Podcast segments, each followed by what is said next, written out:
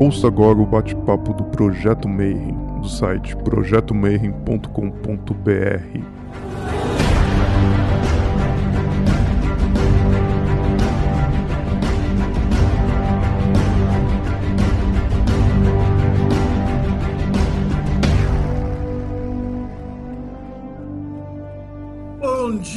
para quem é de bom dia, boa noite para quem é de boa noite e boa tarde para quem estiver vendo isso aqui depois no YouTube. Você está no Bate-Papo Mayhem. Então, esse ano a gente está preso pela pandemia e não vai ter um simpósio de hermetismo. Então, a gente começou a convidar a galera que é especializada em diversas áreas do hermetismo para a gente bater um papo aqui, fazer uma palestra e conversar um pouquinho a respeito de vários elementos e assuntos que têm a ver com o ocultismo, com o hermetismo e com os demais assuntos que você já curte. E hoje convidei um amigão meu, já tem veterano de vários joguinhos, a gente estava aqui conversando antes, uh, e a gente vai conversar um pouco sobre como é que funciona a magia em jogos, né? Então, cara, em primeiro lugar, Caio, seja muito bem-vindo, mano. Boa noite, pessoal. Eu sou o Caio. O Marcelo me convidou para falar para vocês não só sobre o meu trabalho com games, né, que tem relação com magia, mas a relação intrínseca que é, existe entre, entre jogos de magia, que eu acredito que exista uma, uma, uma relação intrínseca, né? Espero que vocês achem interessante. Vamos começar então, Marcelo? Vamos lá. Então, primeiramente, a primeira pergunta que eu sempre faço, eu ia pedir para você se apresentar para o pessoal, né, falar como é que, que você trabalha com jogos, como é que você chegou na magia Principalmente, como é que para você esses dois elementos se misturaram na tua vida? Então, a, a, as duas coisas apareceram na minha vida, assim, a questão de eu trabalhar com games é, me apareceu na faculdade, né? Meu interesse é, originalmente era história em quadrinhos e cinema. Games era uma coisa que eu nem pensava em trabalhar porque eu não pensava que tinha como, sabe? Eu achava que era uma coisa distante demais. Na época era mais, era mais inacessível mesmo, né? E engraçado, eu nunca tinha pensado nisso dessa forma, mas tanto o, o trabalho com games quanto o hermetismo eram coisas que para mim pareciam é, muito inacessíveis ou muito inalcançáveis. E conforme eu fui entrando né, nesses mundos, meio que ao mesmo tempo, né, eu fui começando a, a fazer correlação, né, fui começando a perceber que é, o que, que uma coisa tem a ver com a outra, como que uma coisa entra dentro da outra, como porque assim a magia ela tá presente nos jogos de uma forma muito intrínseca, que chega muitas vezes a ser invisível. Né? É, muitas vezes você tem que se perguntar o que que jogo tem a ver com magia, o que que magia tem a ver com jogo, porque as duas coisas são tão próximas, eu vejo as duas coisas tão próximas, que fica difícil de, de perceber qual é a ligação entre elas, né? E bom, eu comecei com games quando eu estava saindo da faculdade. Eu já tinha um, um, certo contato com hermetismo e magia, práticas de meditação, né? Eu, eu tive aquela época, aquela época quase gratiluz, né? Que é muito comum entre os universitários. Eu passei um tempo como na verdade, bastante tempo, cinco anos, né, como vegetariano, até o que, o que me tirou do vegetarianismo, por assim dizer, é, foi o contato com religiosidade de matriz africana, porque os meus motivos eram uma é, é que eu tinha uma pegada é, espiritualista bastante new ager mesmo, né, para falar a verdade. Então assim, eu até brinco que, que o que me tirou da, do vegetarianismo foi foi a matriz africana, né? É, porque você começa a, a, estabelecer uma relação diferente com a carne e tudo mais. Voltando aí né, para o assunto da live, que, que, é essa conexão com games, a principal é, coisa que eu percebi, e eu percebi muito rápido conforme eu comecei a, a estudar game design, a trabalhar com games, ver como eles de fato funcionam, é que o ato de jogar é como se quando, você está jogando, você está dentro do jogo. Né? É, o pessoal de game design fala muito sobre como ninguém fala que o personagem morreu, né? Você está jogando Mario lá, está controlando Mario, é, aí quando o Mario cai, você fala assim, morri. Ninguém fala, ah, o Mario morreu. A pessoa se identifica, né? Ela, a consciência dela é transferida para o avatar de jogo. Quando eu percebi essa relação, o que, que eu comecei a pensar? Eu falei, nossa, então, então pera é, eu tenho como criar experiências dentro dos jogos que vão alterar a consciência dos jogadores de uma forma muito profunda. Lógico, isso não é muito diferente do que qualquer jogo já faz. A questão é fazer isso com propósito, é fazer isso com intenção, é fazer isso com direcionamento. É, e aí que as técnicas da magia, das tradições mágicas, os símbolos envolvidos, e aí que eles entram e que eles fazem sentido. E isso é realmente já muito utilizado em vários jogos, pessoas tendo mais ou menos consciência disso que está sendo feito. Agora, a minha intenção como desenvolvedor é fazer uma, uma coisa parecida com o que certos autores de quadrinhos começaram a fazer, né, a partir dos anos 80, né? O Alan Moore, o Neil Gaiman, o Grant Morrison, que é trazer esse esse mundo do ocultismo é, para dentro da mídia que eles trabalham. No caso, nos games, até agora isso não foi feito de maneira tão, direta como esses autores fizeram com quadrinhos. Então, uma coisa que eu tenho tentado fazer é justamente é, preencher essa lacuna. Vamos começar do Heródoto, né? A gente precisa começar primeiro da criação dos jogos. Como é que esse, todo esse assunto começou a ser é. colocado na história? Né? Muito antes dos videogames. Então, importante isso que você mencionou, né? Porque quando a gente fala de jogo, a gente não está falando só de videogame, a gente está falando de jogo no geral. Então, jogo de baralho, jogo de tabuleiro, jogo de interpretação de personagem, jogos, jogos esportivos, tudo isso é jogo. Por quê? Porque tudo isso tem regras, tudo isso tem um pequeno cosmos, tem uma ordem interna que, que rege as ações que podem ser feitas dentro desse, desse mundo, e todos eles têm um objetivo que você tem que cumprir, é, não necessariamente competitivo, não necessariamente colaborativo, mas é, são todos têm esse sistema de ter esse, esse microcosmos aí. Bom, é, é, é até difícil falar de jogo. Para mim é difícil falar de jogos separados de, é, de magia e metismo, porque a forma como eu abordo é, a própria existência dos jogos ela, ela é muito hermética, ela é muito relacionada com essas cosmologias, né? E aí a gente volta lá atrás, né, na origem dos jogos, como eu estava falando com o Marcelo até antes de vocês entrarem, é, você tem o Heródoto, que é um, um grego, um historiador grego que é considerado o, o inventor da disciplina história, né? É, porque ele foi o primeiro cara que começou, que a gente tem notícia, né, que começou a catalogar documentos e tentar é, traçar é, a história antiga da humanidade, isso já, já na antiguidade. E normalmente a história naquela época ela se ocupava muito de responder a origem das coisas que, é, que existiam. E uma dessas coisas, e que era uma coisa que fazia, é, tinha um papel muito forte na sociedade grega, era os jogos. Né? Então, da onde vieram os jogos? E o Heródoto, ele acreditava, ele, ele, pelos documentos que ele compilou e tudo mais, que a gente sabe que Heródoto, as narrativas que a gente vê, elas são bastante míticas, né? Elas não são história da forma como a gente entende história hoje, como uma coisa completamente factual, né? Sem, é, sem metáforas, sem alegorias. Isso ocorre justamente porque a disciplina história se baseia em catalogar documentos é, e entender como as coisas funcionavam baseado nisso que foi catalogado. E o que você catalogava na antiguidade era justamente mitos. Então, quanto mais você vai no passado da história, mais você vai encontrar histórias míticas. Então, as narrativas de Heródoto são bastante míticas.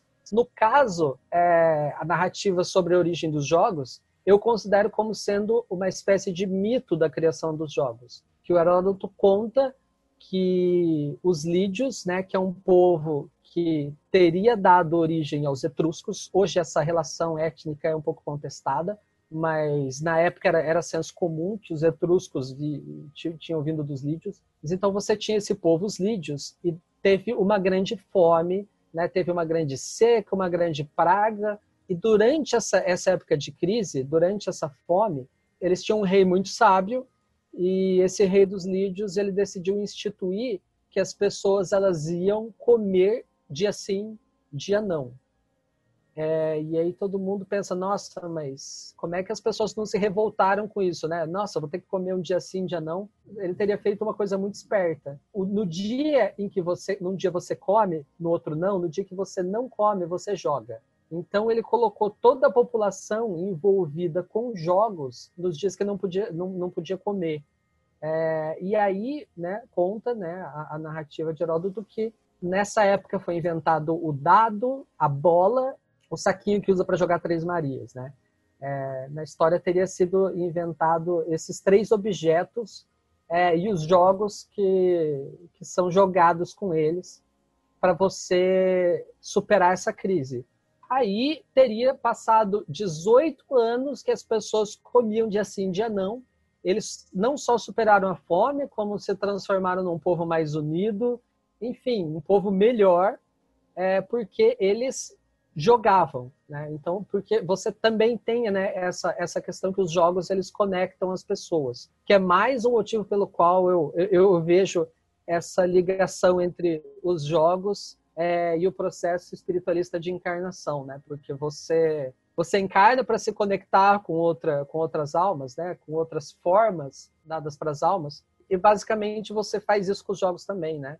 É, é isso que acontece no, no, no multiplayer isso acontece de fato em MMO. Você tem uma, uma nova vida ali dentro. Ela não é no mesmo plano que a sua vida física, que a, que a sua vida, entre aspas, real, mas ela é uma vida.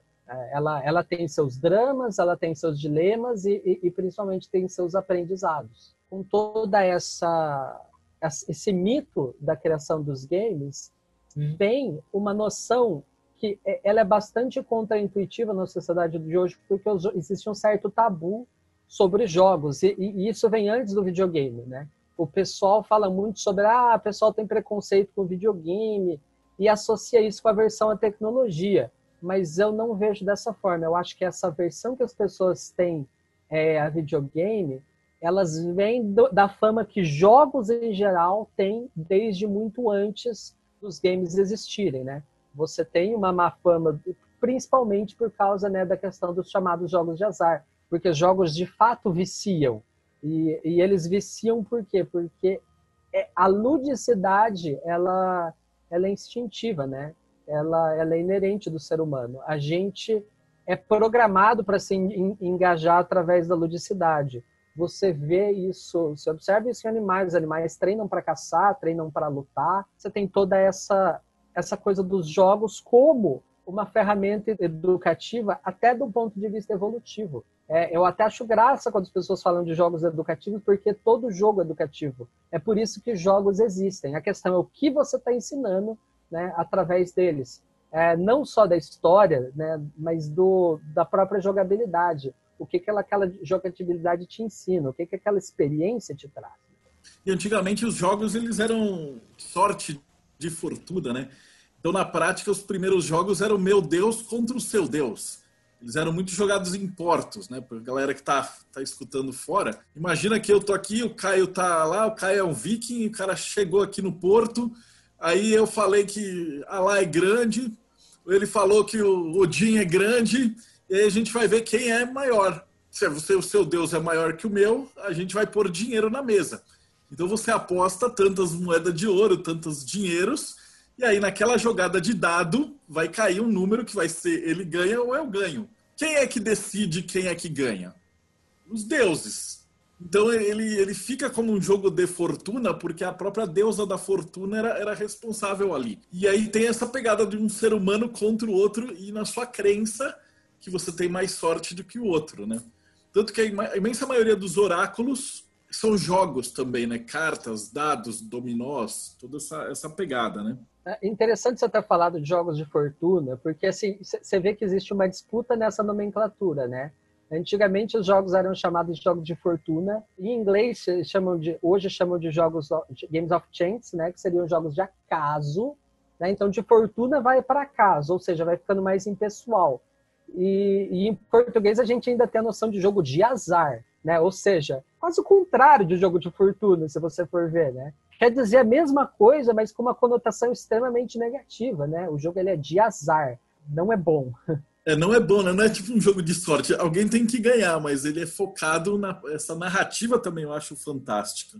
Que você falou do é, da disputa em portos e tudo mais. E isso também era uma forma de você resolver disputas, né? Disputas comerciais, é, ou mesmo muitas vezes disputas bélicas. Então, assim, em vez da gente brigar, em vez da gente guerrear, porque assim, na guerra vai ganhar, vai ganhar a pessoa de quem os deuses estão do lado. Então, em vez da gente arriscar o pescoço, vamos jogar aqui no, nos dados e a gente resolve isso daí. Porque quem ganhar nos dados é meio que quem ia ganhar a briga mesmo. Porque assim, até hoje a gente perde, perdeu um pouco essa noção da sorte envolvida na guerra, porque a gente tem uma noção muito meritocrática da guerra, né? Quem é mais forte vence. Mas qualquer pessoa que já praticou uma arte marcial, é, já se envolveu com questões de como a violência de fato funciona, tem muito, é, entre aspas, acaso envolvido, tem muito caos envolvido em, em uma disputa é, de poder, é, uma disputa de força. Né? E, então, assim, era um senso comum entre guerreiros que o guerreiro que ele, que ele sobrevivia por muito tempo ele era favorecido dos deuses. Você não colocava tudo no mérito do treinamento, você tinha uma noção muito forte na questão da sorte. Essa questão de usar jogo para resolver disputa traz uma coisa muito, historicamente, muito fácil de verificar, né? e é muito falado sobre os estudiosos dos jogos, que é a forma como os jogos são sublimações de instinto assassino, né? É, de como os jogos são sublimação de guerra, principalmente jogos esportivos. É, quando, se você observa a forma, a cultura que existe em torno de, de jogos esportivos, eles são é uma cultura bélica, né? É uma cultura marcial. A Elisa fez uma pergunta legal. Como é que você vê a diferença entre um jogo de combate, que um personagem ou uma galera luta com outros, e jogos de cooperação criativa, como Minecraft, por exemplo? Em termos de, de, de gosto pessoal, eu gosto das duas coisas. Eu acho até no meu desenvolvimento espiritual, por assim dizer, essa inclusive é uma coisa que eu uso como medida. Né? Eu tento manter um certo equilíbrio entre jogar cooperativamente e jogar competitivamente. Já teve épocas da minha vida que eu fui uma pessoa muito competitiva e eu me voltava para jogos cooperativos, e já teve o contrário. Existe muita discussão, inclusive, entre os pesquisadores de games, porque as pessoas não conseguem estabelecer se as pessoas jogam pelos mesmos motivos pelo qual elas vivem ou se é o contrário, ou se as pessoas tendem a uma compensação. E assim, até hoje, os estudos que foram feitos não foram conclusivos, né? As pessoas não sabem se a pessoa joga mais para compensar algo que ela não consegue é, na vida física ou se ela tende a ser no jogo exatamente quem é, é na vida física. Agora, em relação a competitivo e, e, e cooperativo, cara, a diferença está no nome. É realmente quando você joga jogos competitivos, você está desenvolvendo cooperatividade. Quando você joga jogos competitivos, você está desenvolvendo competitividade. A gente pode até colocar, separar entre mão esquerda e mão direita aí, né? Então a gente falou da, de jogos de oráculos, né? Do Xing Cartomancia, que a boa parte desses virou passatempo, né? Você pega o Windows antigo, a boa parte dos jogos de, da antiguidade acabou virando uma diversão a própria paciência, né? Ele tem uma que é um jogo que você joga sozinho, né? Ele tem uma característica evidentemente oracular, né? Que quando você está com sorte, você completa ele mais rápido, né? Então dá para você medir a sua sorte através do jogo de paciência. Entra a questão da aleatoriedade presente, né? Você tem duas forças que são opostas nos jogos. Até como game designer, eu tento equilibrar um pouco essas duas forças aleatoriedade e, e, habilidade. Então você tem o mérito e a dádiva, né? Ela vem através de, de, de uma aleatoriedade, ou seja, você não sei que sorte, o jogo me deu isso, né? Saiu essa carta para mim, ou num jogo digital, né? Ah, eu encontrei, saiu determinado item para mim. E você tem habilidade, né? Que no caso do jogo de cartas é você ser capaz de ler o adversário, você ser capaz de contar carta, esse tipo de coisa. É, então você tem, né? Um equilíbrio entre acaso e, e habilidade envolvido. E quando, quando a gente é, vai falar de oráculo, o elemento que entra é justamente esse do acaso. Você colocou assim, jogos como realidades autocontidas. Então, é, para você trazer isso mais para o hermetismo, ah, então, primeiro a gente sim. teria que definir essa ideia de uma pequena encarnação dentro do jogo. Como é que você definiria, então, primeiro essa, essa pegada, para daí a gente avançar para uns outros quesitos que a galera está perguntando aqui? O William Gibson, que é autor do Neuromancer, que é o cara que efetivamente criou o conceito de, de cyberespaço, né? Ele cunhou o termo cyberspace e ele descreve né, esse cyberespaço na, na obra dele, é, que, é, que é ficcional, né? Que seria o lugar onde você entra com a sua consciência e você passa a viver naquela realidade é, digital. Esse cara, William Gibson, ele conta que ele teve a ideia para o cyberespaço vendo a molecada jogar no fliperama. É, ele via o molecada jogar e falava assim, não, esse pessoal, ele tá, é, é, eles estão absortos no jogo.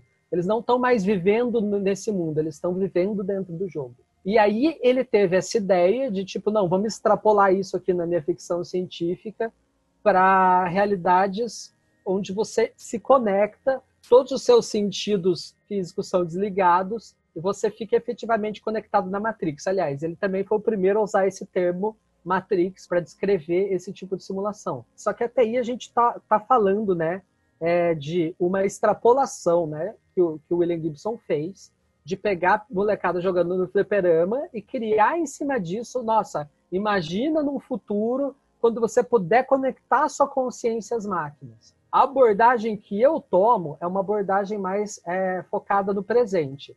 Como que você já se conecta com as máquinas?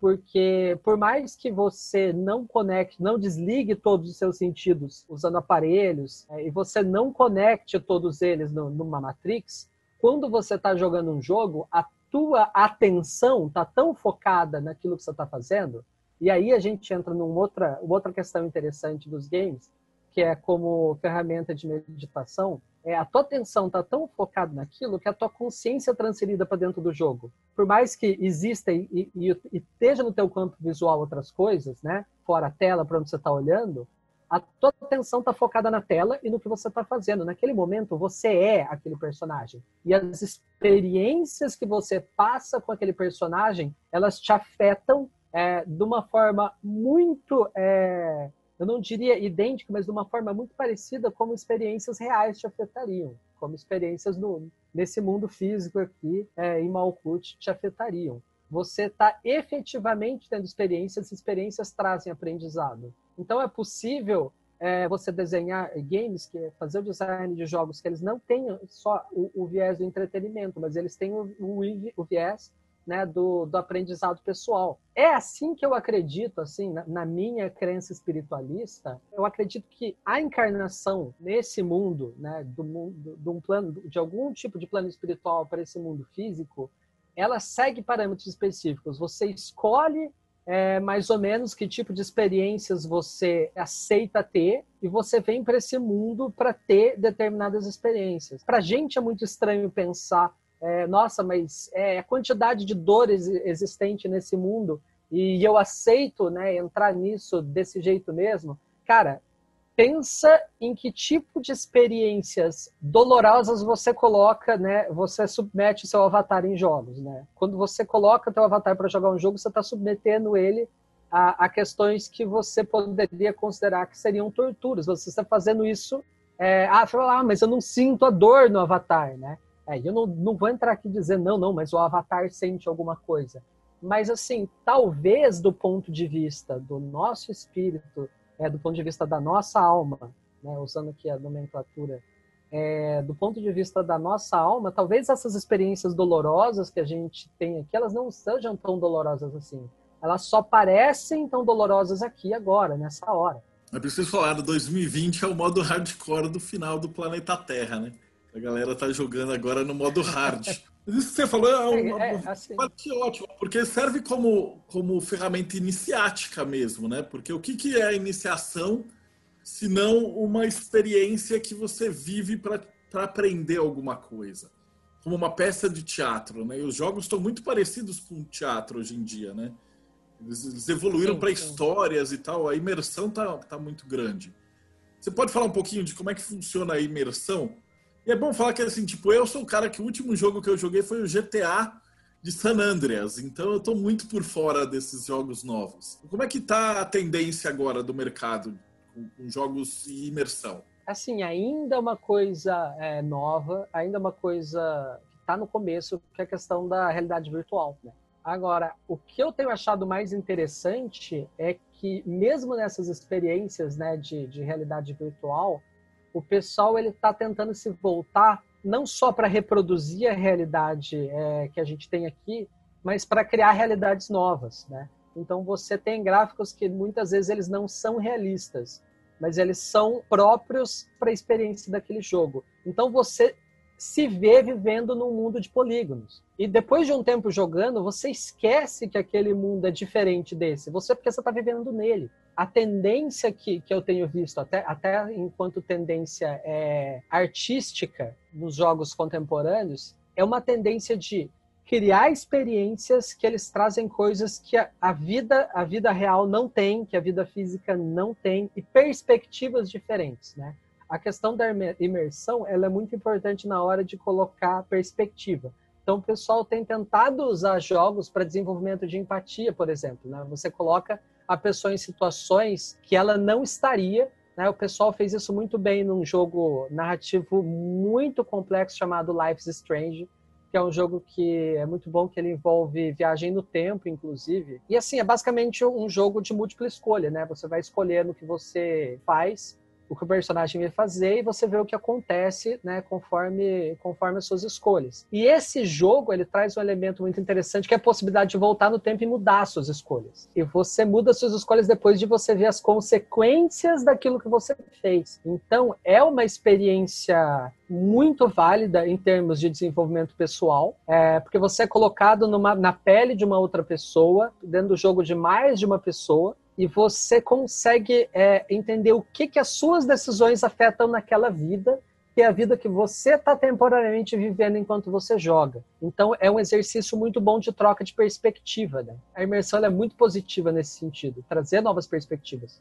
Você chegou a jogar aquele jogo da This War of Us? Era um jogo de guerra que você joga pelo ponto de vista do cara que é a vítima, não é? Eu já ouvi muito falar desse jogo. Eu pessoalmente nunca joguei. Esse é um, é um dos problemas de trabalhar com jogos. Quanto mais você trabalha com jogos, menos jogos você acaba jogando. É impressionante. Você acaba. É, entra no, no casa de ferreiro, né? Eu sei da fama do jogo. Ele é descrito como sendo assim, mind blowing, justamente por causa dessa troca de perspectiva. Mas assim, não, não joguei, então, então não posso falar muito especificamente sobre ele. E o, o Freis 336 está perguntando: a descrição da imersão parece estar um pouquinho com o efeito de um enteógeno? A ideia de você ter o ritual dentro do jogo ou fazer os rituais com uma fuga da realidade, uma espécie de uma fuga digital? Eu não diria fuga, e assim, isso vale inclusive para experiências com enteógenos, né? Eu acho que a questão da fuga depende é, é, muito da forma como a pessoa instrumentaliza a coisa, né?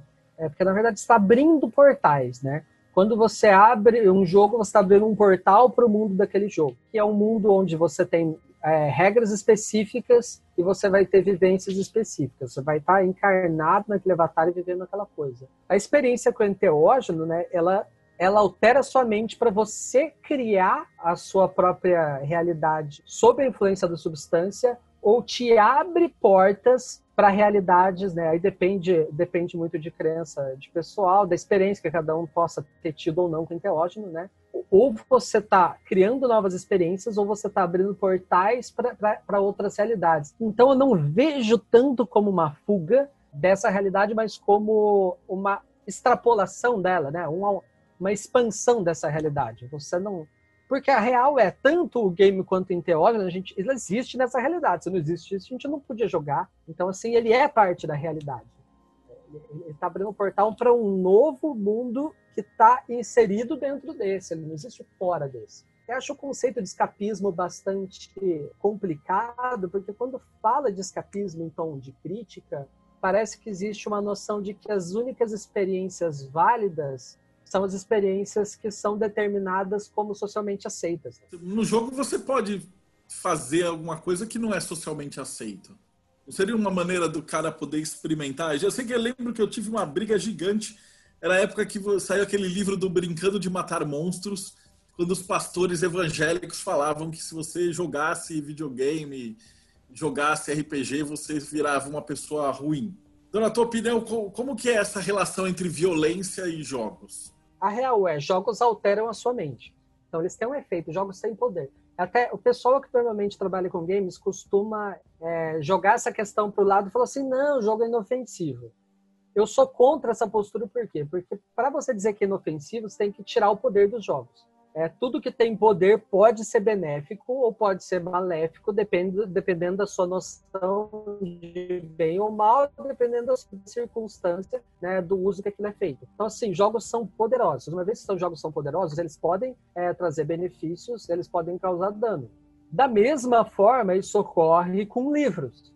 Mas a gente não fala, pelo menos não deviam queimar livro mais hoje em dia. A questão que se faz é, é que, beleza, você pode.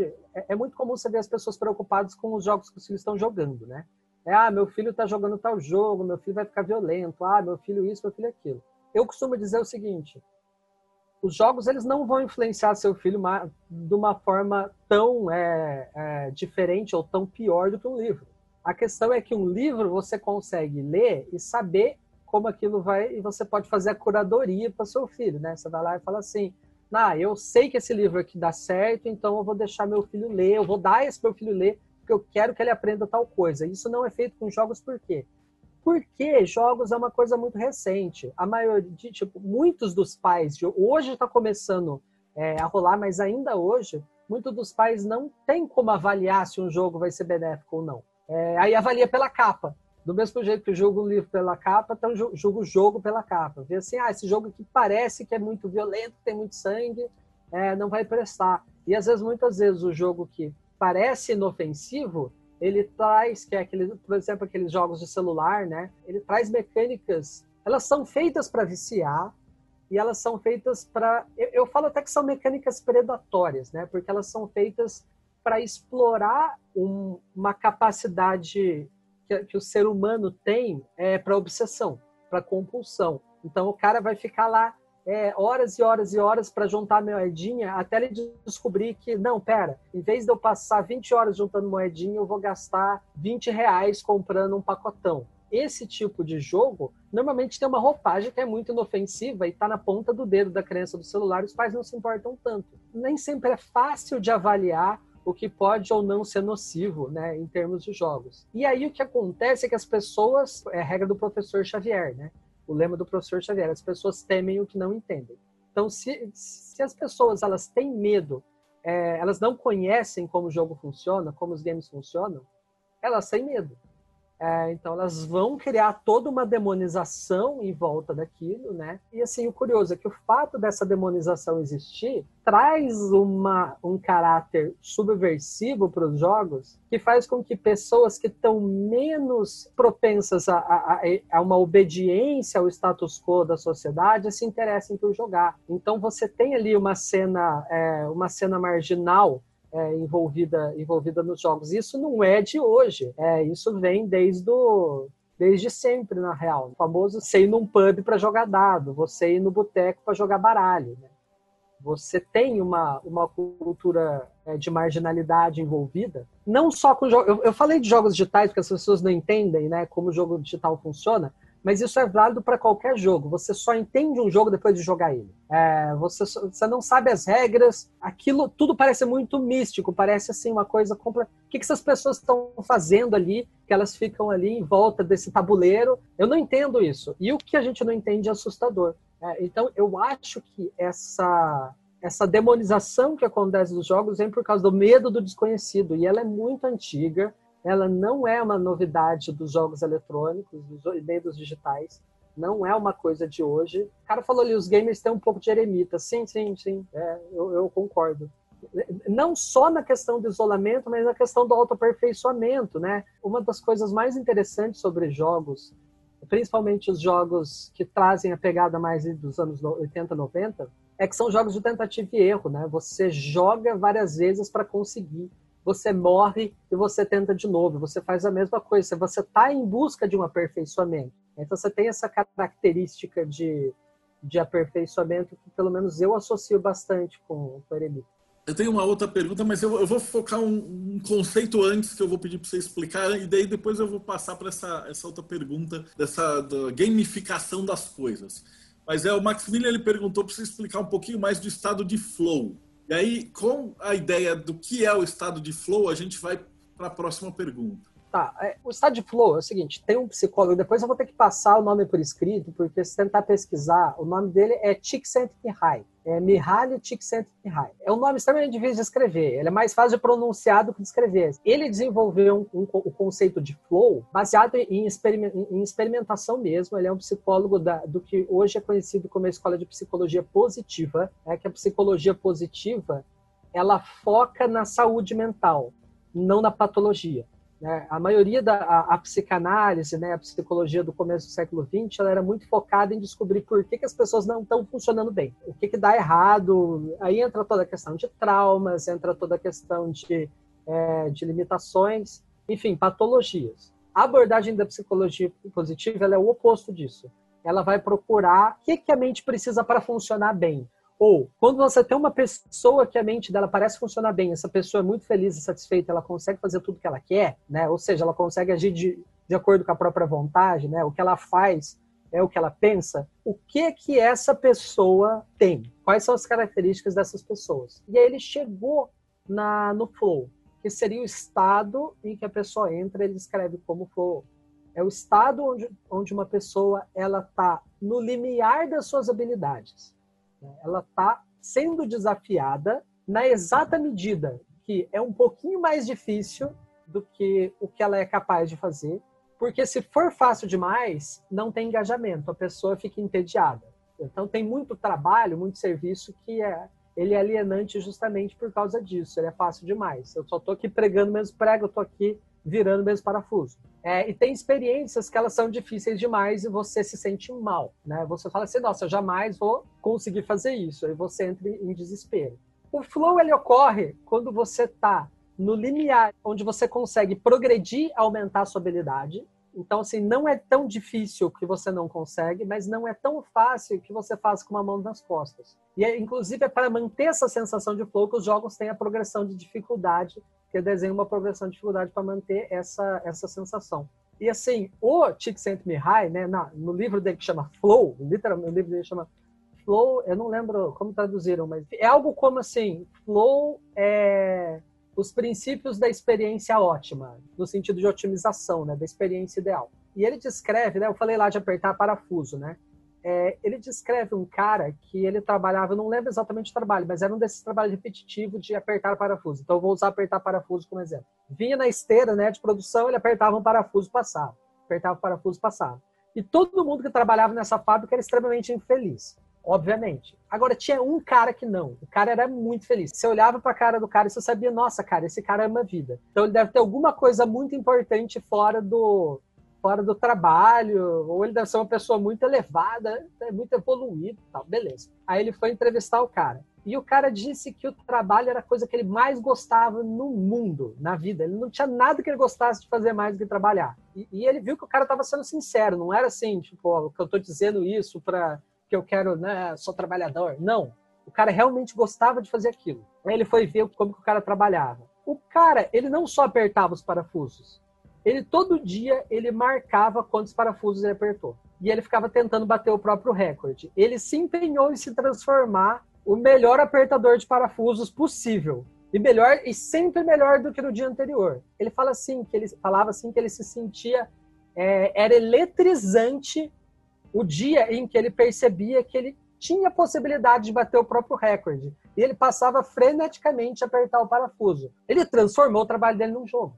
Esse estado de flow é importante aqui, essa que é onde eu queria chegar. Que esse estado de flow ele é quase um estado de busca pela verdadeira vontade. Então, é por isso que eu precisava de, que você desse a definição do, do videogame para a gente entrar nessa, né? E aí, como é que você consegue fazer essa gamificação dentro do jogo para acessar essa nossa essa verdadeira vontade, esse acesso? Em game design, o que se faz realmente é, é fazer essa calibragem de dificuldade. O que eu faço é, de talvez um pouco diferente, é que eu realmente trago uma estrutura hermética, uma estrutura que vem das, das tradições herméticas, tanto antigas quanto modernas, né? Não, não vou nem entrar na, na polêmica do que, que é legitimamente hermético e que não é. Mas, enfim, eu trago coisas de tradições herméticas e de outras é, vertentes da magia, é, e eu trago esses conceitos e tento expressar eles através do gameplay. Por exemplo, num dos jogos que, que eu fiz, que chama-se Face It, você joga com um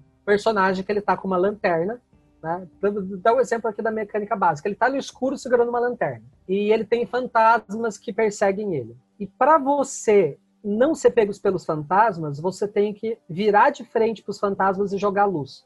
Se você tentar fugir, eles vão te perseguir eternamente. Para você é, realmente derrotar os fantasmas, você tem que encarar eles de frente. Por isso que o jogo chama Face It.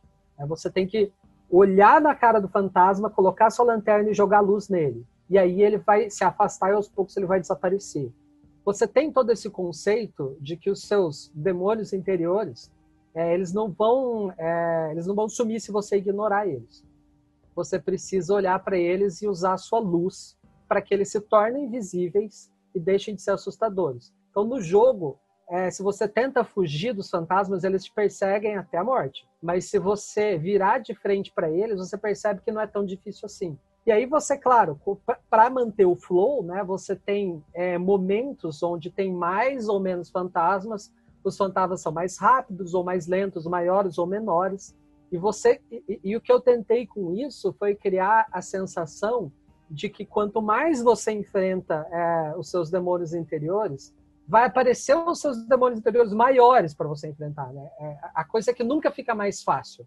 Tá? O desenvolvimento. E, e, a coisa do flow, é, esse conceito de você trabalhar no limiar da sua capacidade, para mim, isso, isso se relaciona muito com qualquer é, noção de desenvolvimento espiritual, que é aquela coisa que você persegue, mas você nunca alcança. Né? Você nunca alcança definitivamente. Ele está sempre alguns passos adiante. Eu até brinco que Cara, a gente acha que o objetivo está na frente porque o que está logo adiante é o que a gente consegue ver. Mas existe muito mais coisa depois daquilo. Você consegue uma etapa. Isso se liga tanto com a dinâmica clássica dos videogames, onde você tem que passar de fase, a próxima fase é mais difícil, a próxima fase é mais difícil. A recompensa né, pelo trabalho bem feito é outro desafio e você agradece por isso, sabe? É, é contraintuitivo porque a gente tende a acreditar que o que a gente quer na vida é conforto né? Mas o que a gente, a gente quer na vida é um estímulo. Até a nossa espécie evoluiu né, nessa direção, né?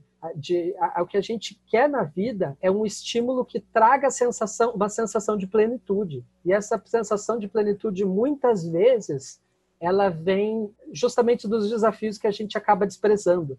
É, é, eu acho irônico, né? Na vida a gente tem tantos desafios e a gente não aprecia eles e a gente paga para jogar jogo que vai jogar desafio na tua cara. Inclusive, em muitos jogos que você faz é trabalho. Né? Tem principalmente jogo de estratégia, quem joga jogo de estratégia por turno, Civilization. Cara, você passa, você vai jogar, você passa quatro horas, se você colocar na ponta do lápis, aquilo é um trabalho de gestão, né? Aquilo é administração, você está trabalhando. Né? E, e, pô, você está pagando para trabalhar.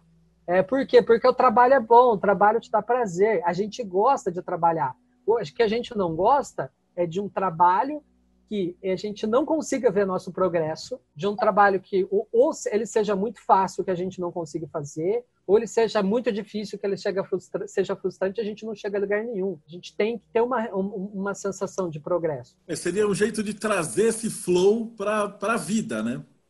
A grande dificuldade aí, o hermetismo basicamente é o de você conseguir colocar o flow na sua vida. Conceito quase que de game mesmo, né? Não, e, e se você vê como funciona em ordem iniciática, né, com os graus e tudo mais, é, é uma coisa extremamente. Hoje a gente chamaria de gamificada, né? É, você tem estágios e assim ordens iniciáticas sérias, inclusive, eles realmente é, colocam objetivos para sua vida, né? Você não é só ali dentro nas reuniõezinhas e tudo mais. Você está galgando etapas no seu desenvolvimento espiritual e físico, seguindo umas milestones que vão sendo colocadas na sua frente conforme você vai né, progredindo é, na estrutura iniciática da ordem, nos graus, né? Então, assim, eu até vejo, de certa forma, a estrutura é, de ordens iniciáticas como uma forma de gamificar a vida. Ele te dá tudo certinho. E aí eu também vou falar de uma outra coisa que tem a ver, que seria a ficha de personagem e o nosso mapa astral e a astrologia, né? Então, como é que você enxerga como designer de jogo a ficha do personagem? Você vai criar um jogo e aí como é que você vai equilibrar para que essa experiência de jogo seja válida para todo mundo dentro do teu jogo, mas ainda assim você consiga customizar aquele personagem e um não fique melhor que o outro. Em outras assim, palavras, assim, na vida real a gente tem privilégios se você nasceu num país de primeiro mundo, se você é filho do rei, etc e tal. No jogo, como é que vocês trabalham com isso? Até por definição, os jogos eles têm uma noção de justiça que é muito igualitária. Inclusive, é por isso que historicamente você vê gente ascendendo socialmente através do esporte É porque não interessa de onde você vem, interessa como você consegue jogar o jogo, porque as regras são iguais para todo mundo, né? Então, então games, é, jogos no geral, não só os games, mas eles têm uma noção muito de, de justiça muito baseado, né, na igualdade de chance. Né? Você tem que diferenciar os jogadores por habilidade. Ou habilidade ou sorte. Aí você entra aquela. Mas a sorte também é igual para todos. Aliás, eu já vi muita gente teorizar que a loteria, um dos motivos para existir uma loteria é que as pessoas precisam acreditar que a sorte delas pode mudar de um dia para o outro. Né? Eu nasci pobre, mas eu a loteria é barato o suficiente para até eu jogar. Que assim, é até eu acho até um pouco conspiratório achar que existe por causa disso, mas realmente, de fato, exerce esse efeito, né, na, na psicologia das pessoas. Então, assim, agora, em jogos é, digitais, a gente preza por uma, por, por, uma igualdade de chance, tanto na questão da aleatoriedade quanto na questão da habilidade. Alguns jogos, e, e até o pessoal costuma dizer que os jogos que têm menos aleatoriedade são mais justos, mas é porque a gente vive numa cultura onde a sorte ela não é muito espiritualizada. A gente não é, enxerga é, atualmente, até por uma cultura um tanto quanto cientificista, a gente não enxerga o acaso como sendo algo que existe, né? É, o senso comum vê o acaso como uma fantasmagoria, né? Você não tem significado é, atrelado àquilo. Então, a, atualmente é considerado justo os jogos que eles são mais é, baseados na habilidade e a sorte não interfere tanto. Né? A sorte é considerada uma interferência. Já quase chegando no, no final, é que agora também vai parar para o efeito negativo. A gente começou a, a, falar um pouquinho daqueles jogos de celular que viciam e te arrancam a grana, né? Você chegou a ver o TikTok, eu acho que é uma dos maiores parasitas que alguém da, da árvore da morte conseguiu criar.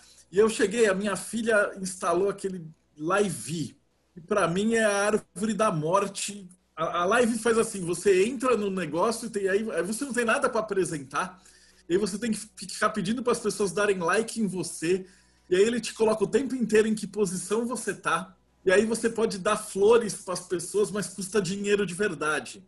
Então ele é quase como se fosse um circo de crianças amestradas. Assim, é onde cada um tá tentando fazer mais macaquice para chamar a atenção dos outros. Assim, eu achei um circo de, de aberração tão obscuro então, que eu paguei dela.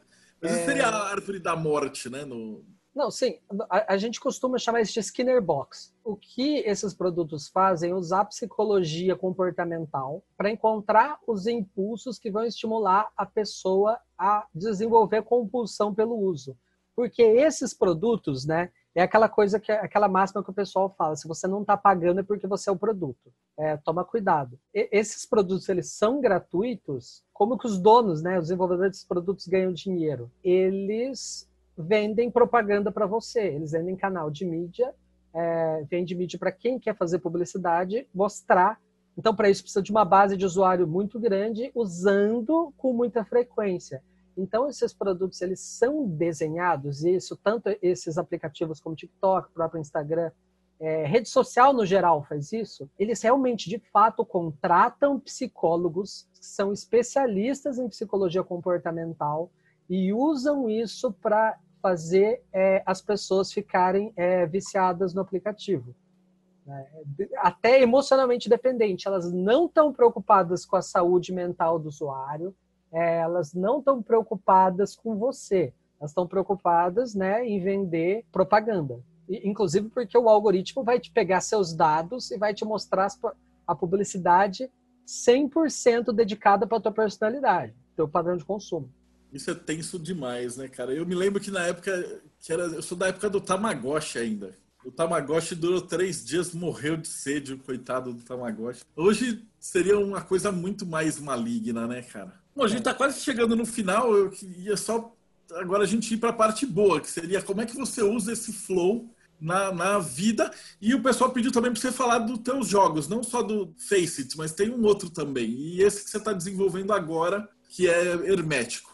E eu lembrei também do jogo do Alessandro, do Martinelli, que era o da Tower, que também é muito hermético. São três coisas aí para a gente terminar. Até interessante é, você ter mencionado Thorin. O, o Martinelli é um amigo meu, né? E eu pude ver o que aconteceu na vida dele desde que ele fez o Thorin. E eu pude ver, obviamente, o que aconteceu na minha vida depois que eu fiz certos jogos nos quais eu trabalhei. Tem, acho que é o Neil Gaiman, é o Neil Gaiman que fala isso, que tudo que você pode conseguir com magia, você pode conseguir com arte. E é impressionante como os jogos que eu fiz afetaram a minha vida para muito além do que seria poderia ser considerado comum, que seria de se esperar. O primeiro jogo que eu fiz que eu coloquei uma pegada ocultista mais forte é o Soul Gambler, que é um jogo de narrativo de múltipla escolha. O Soul Gambler tem no Steam, né? Quem quiser procurar, é apostador de alma. Ele é uma adaptação de Fausto. Né? Então, veja bem, o primeiro jogo que eu fui colocar o ocultismo no meio foi logo uma adaptação de Fausto. Então, você já pode imaginar o que, que aconteceu na minha vida. Nessa adaptação, ele traz uma, uma pegada que eu gosto de dizer que ela é bem brasileira, que você pode vender alma prestação. Né? Você não vende a alma uma vez. É, você faz um pacto que você pode gastar poucas parcelas da sua alma para conseguir um desejo ou outro. Se você perder a sua alma, não é que você vai para o inferno, você perde a vontade de viver, porque a alma seria a própria origem da vontade. É, você só tem vontade porque existe a alma. Então, conforme você gasta sua alma para conseguir é, desejos efêmeros, a tua vontade vai ficando mais fraca. E nesse jogo, as pessoas que gastam toda a alma, elas ficam tão mortas por dentro que elas podem até cometer suicídio. E esse jogo tem vários finais possíveis e tudo mais. E tem um final canônico, que é o, o que seria o final bom. E nesse final bom, não quero dar muitos spoilers, mas eu vou dizer o seguinte: envolve você tá vivo e bem, com toda a alma intacta, com a sua vontade intacta, é, mas você tem, dentro da sua cabeça, você tem contato com, com uma versão sua de vida passada, porque na história tem uma tem uma cigana que ela tem milhares de anos de idade, e essa cigana, o plano dela, na verdade, ela era mãe de uma encarnação passada sua, e o plano dela é deixar seu corpo oco para ela chamar o seu eu passado para tomar conta da sua encarnação. Assim, coisa de três meses depois de eu escrever a história, isso co começou a acontecer comigo e eu nem sabia que isso era possível. Eu tive que pedir ajuda para. Obviamente, aliás, acho que alguém. Todo, todo mundo vai saber. Pra, onde que eu fui pedir ajuda? Vocês têm ideia? Eu fui pedir ajuda na Macumba, é claro. A hora que a mãe de santo olhou, pro, viu meu jogo, ela não falou nada, você fez tudo errado, não foi nada disso. Ela, ela olhou os personagens e falou assim: você está percebendo que isso aqui é uma pomba gira? Tá percebendo que isso aqui é um Exu? E aí eu vi que eu tinha colocado no jogo uma porção de coisa, e eu não conhecia nada de matriz africana na época. Eu vi que eu tinha colocado no jogo uma porção de coisas que poderiam ser vistas por, por, por aquele viés, e isso me levou a me envolver com religião de matriz africana. Então, eu posso dizer com clareza que se eu não tivesse feito esse jogo, eu não teria me envolvido com isso. Eu não teria aprendido o que eu vim aprender, tido a experiência, desenvolvimento, quantidade, toda essa coisa, se eu não tivesse feito o jogo. Porque, afinal de contas, quem que entende de pacto, quem que entende de como você trabalha o seu projeto de encarnação, as escolhas que você tem na sua vida. E assim, cara, é impressionante como nos últimos, nos anos que se seguiram, né, é, esse efeito já diminuiu, mas nos anos que se seguiram, muitas das coisas que aconteceram com o personagem foram acontecendo comigo. É claro que muitas dessas coisas são universais, como ele parar no hospital, é, mas aconteceu de, de, de, formas que depois que aconteceu, eu consegui ver que era muito parecida. É quase como se o ato de fazer o jogo chamou certas coisas para o meu caminho, entende? É, e a hora que eu percebi esse efeito, eu falei assim, cara, eu vou ter que tomar cuidado com que tipo de jogo que eu faço e como. Eu vou ter que, porque assim, a forma como, na hora de produzir o jogo, eu internalizo tantos conceitos que estão sendo feitos ali, que essas coisas acabam né, se manifestando na minha personalidade, acabam se manifestando na minha vida. Então eu fui estudar mais. E assim, inclusive eu devo dizer que foi só depois dessa primeira experiência que eu falei assim, cara, eu vou estudar de fato estudar magia mesmo para ver qual é a forma segura de fazer as coisas, né? Não vou mais sair metendo louco, né? Vamos, vamos entender como essa parada funciona. É, e foi quando eu realmente comecei a estudar para valer toda a questão da Kabbalah, foi quando eu me envolvi com o tarô. Aliás, tarô uma, é uma coisa à parte, porque eu não acredito que foi tão tarde na minha vida que eu fui me envolver com tarô. Foi só depois dos 27. Porque eu tenho interesse por psicologia, eu tenho interesse por jogo, eu tenho interesse por imagens, porque eu sou formado em design. Tipo, e eu tenho interesse por ocultismo. O tarô basicamente tem tudo isso. E eu não, não me toquei disso até precisar. É quase como se tivesse certos bloqueios que, à medida que eu fui fazendo os jogos, eles foram caindo. O lugar onde o conhecimento, onde tinham, né, ou a própria capacidade de, de entender as coisas, eles foram se abrindo na à medida que eu fui fazendo esses jogos. Então eu vejo o próprio ato de produzir esses jogos como um ato mágico, né? Não é só o efeito que esses jogos têm em quem joga. E essa até é uma forma de eu é, assegurar que meus jogos são benéficos, né? Porque se eu vou colocar esses jogos para vender para outras pessoas jogarem, é, a primeira pessoa que se submete aos efeitos, tanto potencialmente mágicos, né? né quanto efeitos psicológicos, a primeira pessoa que vai se submeter a esses efeitos sou eu. Então é, é até uma forma assim de se, de se manter responsável. E aí entrou o Faceit, né? O Faceit foi quando eu comecei a estudar um pouco mais, né? Então você vai ver elementos muito explícitos de, de Kabbalah no Faceit. Só que aí entrou uma outra questão, que novamente coisas imprevistas. É, depois que eu lancei o Faceit, começou a vir maçom conversar comigo. E eles tinham, primeiro que, é que eles tinham certeza que eu era maçom. E eu fiquei assim, o que está acontecendo? E aí, tá bom, tudo bem. Então os maçons falando comigo, né? Acho que é por causa das paradas ocultistas que eu coloquei no jogo, acabar lá e tudo mais. Aí veio um cara no grupo do, do Steam falar assim, me acusar, é, porque é aqueles caras de ser Illuminati, né? Me acusar de ser Illuminati. Tipo, ah, você tá usando simbolismo maçom, você é Illuminati, você quer dominar a mente das crianças com seus jogos, não sei o quê. E aí que eu fui perceber, né, fui dar uma estudada, eu fui perceber que eu coloquei simbolismo maçônico no jogo que eu não conhecia. Né? Eu não conhecia. E depois que eu. É, o próprio chão xadrez, eu coloquei o chão xadrez sem. Eu não sabia o que eu estava fazendo. É, né? Você abre o jogo, você tem duas, você tem um chão xadrez e duas colunas, né? É, agora eu olho assim, nossa, isso é muito óbvio, né? Mas eu não, eu não sabia que eu, eu não sabia que eu estava colocando essa simbologia ali. Né? Foi completamente intuitivo. É, depois um amigo maçom veio me contar que você tem, ele não pôde me, é, me falar em detalhes, mas você tem a coisa da lanterna, você tem a coisa do escuro, você tem a, muita coisa do que eu coloquei ali, tem certos paralelos, né, em rituais maçônicos que eu até hoje não conheço eu acabo me conectando com egrégoras, né, na hora de fazer os jogos, quase como se eu estivesse canalizando coisas, né? É, inclusive, foi um, do, um, dos pontos bastante importantes para mim é, em termos de conseguir dar um certo, uma certa driblada num ceticismo natural que eu tenho, né? Eu não consegui achar explicação para as coisas que eu fiz nos meus jogos, uma explicação, entre aspas, é, científica, né? Eu não consegui, assim, por quê? Onde eu vi, é, é, onde eu aprendi essas coisas? Né? Porque eu comecei a usar simbolismos de tradições que eu não conhecia, da forma como essas tradições entendem como válidas, e acabou assim, se transforma até uma espécie de vício, né? Eu quero aprender alguma coisa sobre magia, eu já penso em que jogo que eu vou fazer.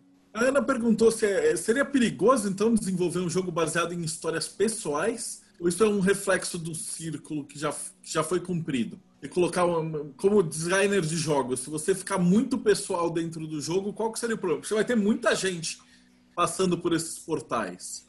Sim, sim. Cara, jogo é arte e arte é poderosa e tudo que tem que tem poder envolvido pode ser perigoso. Né? Então, assim, perigoso é, mas eu não falo, mas assim, eu não falo isso no sentido de desestimular, é, desestimular alguém é, dizendo, nossa, é um perigo, cuidado. Não, essa também não estou advogando uma, é, uma irresponsabilidade, né? Mas, assim, tem a noção de que arte sempre é perigosa, né? Você coloca coisas pessoa, bastante pessoais é, num jogo que muita gente vai acessar, obviamente você vai ter um intercâmbio é, com as pessoas que acessam o seu jogo. Então, talvez interessante seja você, desde o começo, pensar é, na natureza do intercâmbio que você está querendo criar eu acabei resolvendo isso criando né, uma forma pensamento para fazer essa gestão para mim, que é o que o pessoal de magia do caos costuma chamar de servidor. mas eu não gosto de, desse termo, até porque eu não acho que qualquer criação, qualquer forma pensamento que você construa é, vá te servir necessariamente, né? Mas é, é, eu criei conscientemente uma forma pensamento que chama Lux Titanos, que ele, se até procurar no Facebook, você vai achar o Lux Titanos, né? Tem uma página dele. E aí eu criei determinados sigilos, é, que na verdade não são sigilos do caos, porque eu não esqueço, né? Eles são símbolos que manifestam intentos que não são escondidos, eles são explicitados, e são os intentos que eu gostaria de transmitir com os meus jogos. Então, assim, o intercâmbio que eu tenho com as pessoas que jogam os meus jogos é direcionado é, por essa lista de intentos que foram transformados em símbolos e esses símbolos aparecem nos jogos. Então você tem um símbolo para amor, você tem um símbolo é, para verdade, você tem um símbolo para conexão, para luz, né? Lux. Eu criei todo um sistema próprio, menos para ter efeito nas outras pessoas, mas mais para controlar mesmo esse intercâmbio energético entre, é, entre autor e obra, né? Cara, o Marcelo que trabalha basicamente divulgando e ensinando ocultismo, produzindo livros, né? Ele pode confirmar, você estabelece uma conexão com o seu público e você tem uma certa responsabilidade pelos efeitos que o seu trabalho causa. Então, eu acho que é importante ter essa noção. É importante mesmo. É, até que você me lembrou, o pessoal que está tá escutando essa live, uh, eu entrevistei o Luiz Siqueira e ele, ele tem um projeto de gamificação dentro gamificação iniciático dentro da magia do caos. Então você começa esse jogo desse projeto caos uma vez por ano eles fazem e aí você vai ter uma série de exercícios que vão te dar um flow que você vai criando suas personas mágicas, tudo que você vai fazendo como se fosse um game até você conseguir completar essa iniciação. Então é uma, intercâmbio aqui dos dois. E para fechar, o Arraiz pediu para você falar de um, de um, livro que você escreveu com os amigos que está na Amazon. O, o, livro ao qual eu tenho orgulho de ter contribuído não só com o, é, não só com alguns dos meus textos, mas fiz uma coisa que eu particularmente sou conhecido por fazer, que é dar o nome. O título do livro, né, acabou vindo do assim, a gente teve uma discussão lá e a hora que eu falei, né, perguntas para reflexão, inclusive até inspirado no, no site do, do RAF, né? Que é Textos para Reflexão. É, então tem esse livro na Amazon para ler gratuitamente, também tem na, no Google Books. Vale muito a pena. A, além de mim e do RAF, tem a Tauana, que é um ponto de vista é, muito interessante, né, voltado para psicanálise, e do Igor Teu, que é conhecido de alguns, provavelmente conhecido de alguns aqui também, que é um psicólogo muito capaz. E a última, o Tower of Sansara, que é o que Tower vocês estão trabalhando. Sansara. Tower of Sansara é o jogo que a gente está trabalhando agora na Elex Games, né? Eu, o Marcelo Rigon e o Guilherme Gaspar, que são os meus sócios. Todo mundo ali é, é ligado em ocultismo em uma medida ou outra. Então, desde o do Face, o LuxX, né, que foi meu projeto de mestrado, eu já tinha essa, essa pegada. E quando eu entrei para a Elex, né, o Marcelo, por coincidência, também tinha interesse nesse tipo de assunto. E lá por 2018, não, desculpa, lá por 2016, teve um Kickstarter de um jogo chamado Tower of Sansara.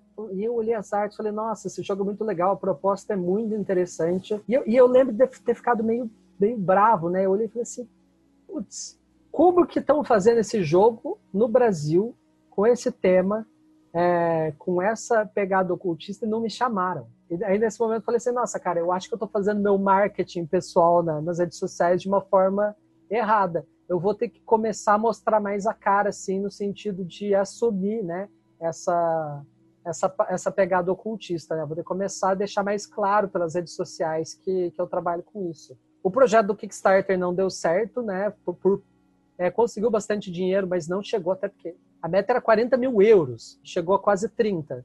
É, o projeto então ficou ficou encostado por um tempo.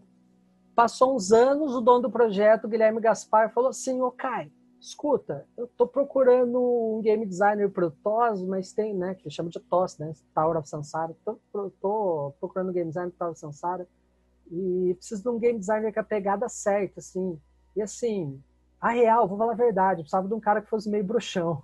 Aí eu Ah, tá. E aí eu falei assim, é, acho que agora, agora o meu marketing pessoal tá na medida certa, né? Porque eu fiquei justamente, nossa, não vieram me chamar. E aí ele veio me chamar para trabalhar no jogo. Passou uns meses, ele virou meu sócio, entrou, entrou comigo com o Marcelo na empresa. É, a gente conseguiu um financiamento do PROAC, que é um edital da, do Estado de São Paulo de cultura. E é o primeiro ano que o PROAC ele tem games, né? Normalmente, quadrinhos já tem faz um tempo, quadrinhos cinema, mas games é primeiro ano. Cara, é muito impressionante ver que quando você junta várias pessoas com um propósito em comum, as coisas realmente acontecem, né?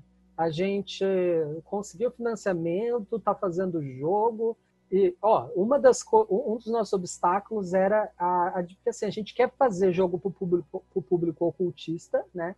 E um dos nossos obstáculos era chegar nesse público, porque tem muita gente que pode se interessar por isso, é, e que não joga, mas gostaria de jogar um jogo nesse, é, com essa temática. E, e agora eu estou aqui numa live com o Marcelo Del Débio, né? É uma coisa também é, é, é, muito, muito interessante no sentido de ter o contato é, e a vivência junto com, com esse público que também, eu também faço parte desse público, né? O of Sansara, o foco dele, né? O nome, quando a gente fala de Sansara, a gente está falando do ciclo das encarnações, no Tower Sansara, a gente colocou as encarnações num nível mais cósmico. Né? E quando eu digo cósmico, eu quero dizer que a gente está falando da encarnação do sistema solar. Na história do jogo, o próprio sistema solar pode morrer e reencarnar. Então, quando nesse, nesse primeiro jogo que a gente vai fazendo, que vai ser uma franquia de pelo menos quatro jogos, é, nesse primeiro jogo você começa em Plutão, né? É, você é um você está em Plutão e você está morto, e na sua câmera mortuária entra um brilho de sol e o brilho de sol te ressuscita. É, e uma vez ressuscitado pelo sol, você descobre que você foi ressuscitado para uma missão. O sol ele te imbui com o próprio poder, então você ganha uma armadura, fica todo todo poderoso, né? Você passa a canalizar o poder do sol. Isso tudo em Plutão, né? Com todas as associações é, esotéricas que Plutão pode trazer à mente porque Plutão no jogo ele é uma necrópole do sistema solar. Né? Em Plutão estão enterrados as memórias de todas as civilizações que já existiram no sistema solar. Você tem o túmulo do planeta Terra, e dentro do túmulo do planeta Terra você tem os resquícios das civilizações do planeta Terra. E no mundo do jogo teve civilizações em todos os planetas, porque o jogo é, ele é futurista, apesar dele parecer medieval. Então, na história do jogo, você tem que os terráqueos colonizaram o resto do sistema solar eventualmente. E, posteriormente, cada um dos, é, dos planetas desenvolveram cultura própria. Então, você teve civilizações que são descendentes da civilização terráquea é, em cada planeta do sistema solar. Ainda está vendo o que vai fazer com, com, com Saturno, que é um planeta gasoso, mas provavelmente você não o que a gente vai fazer é que você vai para Saturno como informação pura, né? É uma coisa meio, meio cibernética. Então, então você tem essa necrópole em Plutão que tem o resquício de todas as, as memórias, né? No plano astral tá, está as memórias de todas as civilizações que já existiram no Sistema Solar. E o teu objetivo no jogo é resgatar essas memórias para e depois fazer uma viagem pelos planetas para replantar o germe dessas culturas, que algumas são civilizações, outras são outros tipos de culturas, nos planetas do sistema solar. Vai ser muito massa. E quem te colocou nessa missão foi o próprio Sol. É, porque o Sol ele quer ter, né? A gente coloca o Sol como tendo consciência. É, o próprio Sol ele quer ter por quem brilhar, né? Ele tem essa virtude, né, da magnanimidade, né, que é associada com, com o Sol. Então você precisa é, você entra nessa missão de reconstruir. Né? E todo jogo, a própria mecânica do jogo, você, pode entrar no plano astral e recuperar coisas que é, ruínas do passado. Então, às vezes, assim, até na mecânica de jogo, você tem, um, tem que pular de um lugar para o outro, mas não tem uma plataforma, é muito longe. Você pode entrar no plano astral e lá vai ter uma plataforma, uma construção que existiu no passado. Você vai poder usando a luz do sol que você, usando o poder da sua lanterna, é, você vai poder recriar aquilo, né? Pegar as memórias daquilo do plano astral e fazer aquilo se rematerializar no plano físico e aí você consegue atravessar. A gente vai ter todo esse conceito da sala dos tesouros, né? Do plano astral, das memórias que estão ali contidas, de como você pode agarrar aquilo e trazer para o mundo. Esse conceito todo está expresso não só na história do jogo, mas e o que é importante, na jogabilidade, né? É, porque a jogabilidade ela traz uma mensagem, né? Não é só, você não coloca uma mecânica e diz ah, a história é essa. A própria jogabilidade ela tem uma mensagem intrínseca. Fantástico isso. E a última coisa, que conselho que você daria para o cara que está escutando a gente, gosta de jogos e gosta de hermetismo? Dá uma consideração final. A gente sempre pede para o convidado passar aí uma, uma mensagem, fazer uma piada, dar uma lição de vida, alguma iluminação aí para a galera que teve a paciência de nos acompanhar nessas duas horas? Bom, para quem gosta de hermetismo e games, a primeira recomendação que eu dou é vai procurar meus jogos, que você vai gostar. Se você não gostar, a culpa é minha, então eu me responsabilizo. Especificamente para quem gosta de hermetismo, eu não posso, é, eu não posso recomendar é, assinar o Catarse do Mayhem, porque quem está assistindo isso é porque já assina. Então essa recomendação é redundante. Mas especificamente, cara, hermetismo é uma coisa que a gente estuda em espiral. E isso é uma coisa, inclusive, muito semelhante à forma como você desenvolve games. É, você aprende um pouquinho. Você não tenta aprender todo o tarô de uma vez, ou toda a árvore da vida de uma vez, ou todas as letras hebraicas de uma vez. Não, você aprende um pouquinho. Aí depois que você já sabe um pouquinho, você volta a estudar, aprende um pouquinho de tarô, deixa eu voltar para estudar um pouquinho de astrologia.